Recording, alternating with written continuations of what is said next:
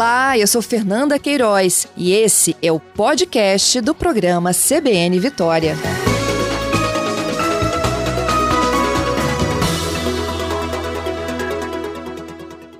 Bom dia, Tássio, tudo bem?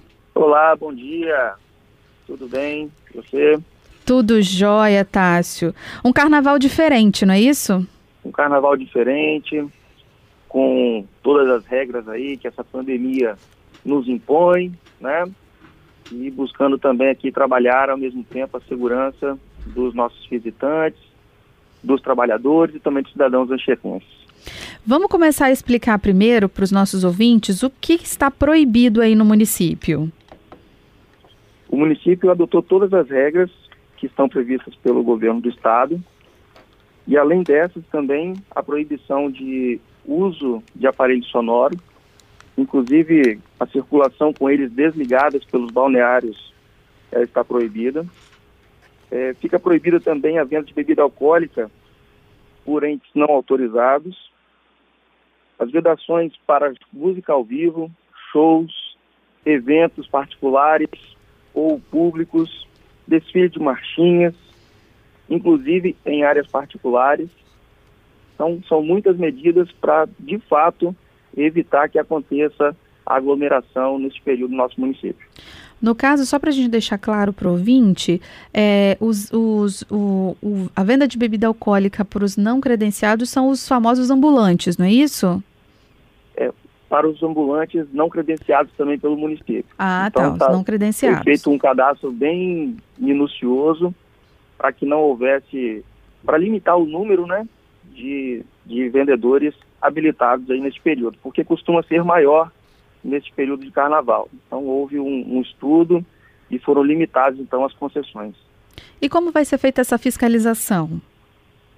Nós estamos com um contingente grande da prefeitura em atividade todos os dias de fiscalização de obras e posturas, vigilância sanitária, apoio da Guarda Municipal, da Polícia Militar e do Corpo de Bombeiros para que o decreto seja de fato é, respeitado pelos visitantes e também pelos nossos cidadãos oxetenses.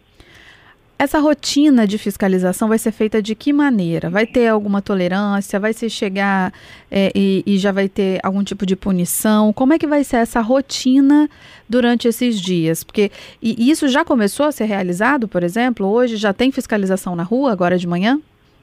Hoje já tem fiscalização. Nós estamos fazendo a barreira sanitária nos acessos ao município, orientando aqueles que estão chegando e também temos efetivo nas praias, juntamente com o Corpo de Bombeiros, fazendo a orientação aos comerciantes e também aos banhistas. E ao longo do dia, nós temos diversas operações programadas como blitz, como fiscalização, como presença ostensiva desses entes de fiscalização.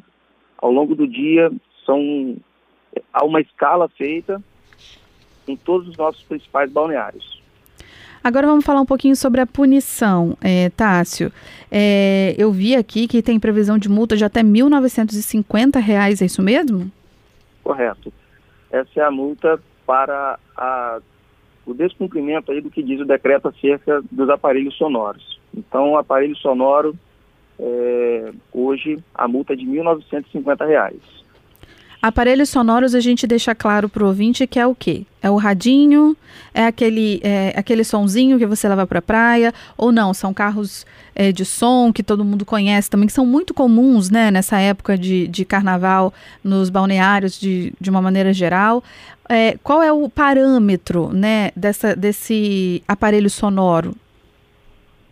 É, inclusive esses portáteis. É, no passado, a incidência maior era os grandes aparelhos, né? E hoje a gente percebe que aparelhos de menor porte também têm uma grande capacidade. Então o decreto ele veda todo e qualquer tipo de aparelho sonoro. Então aquelas caixinhas, é, aparelhos maiores, sonorização em veículos, tudo isso está proibido no município de Enxerga.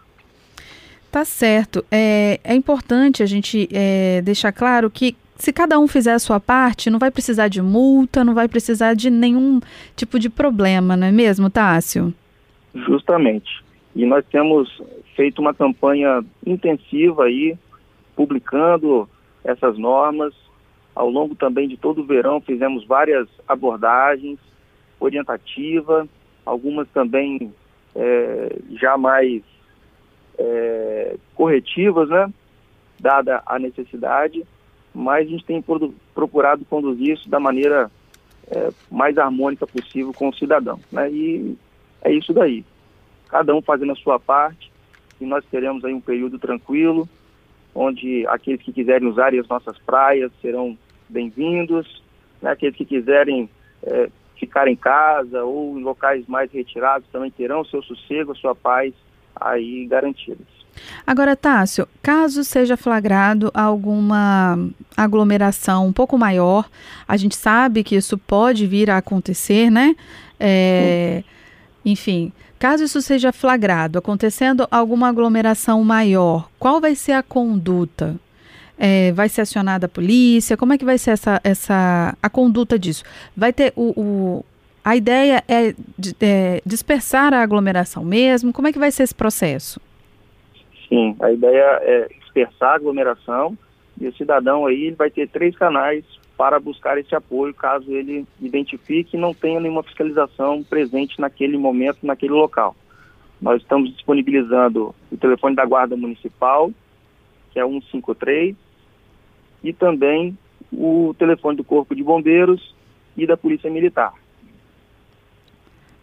190 e 193. Correto.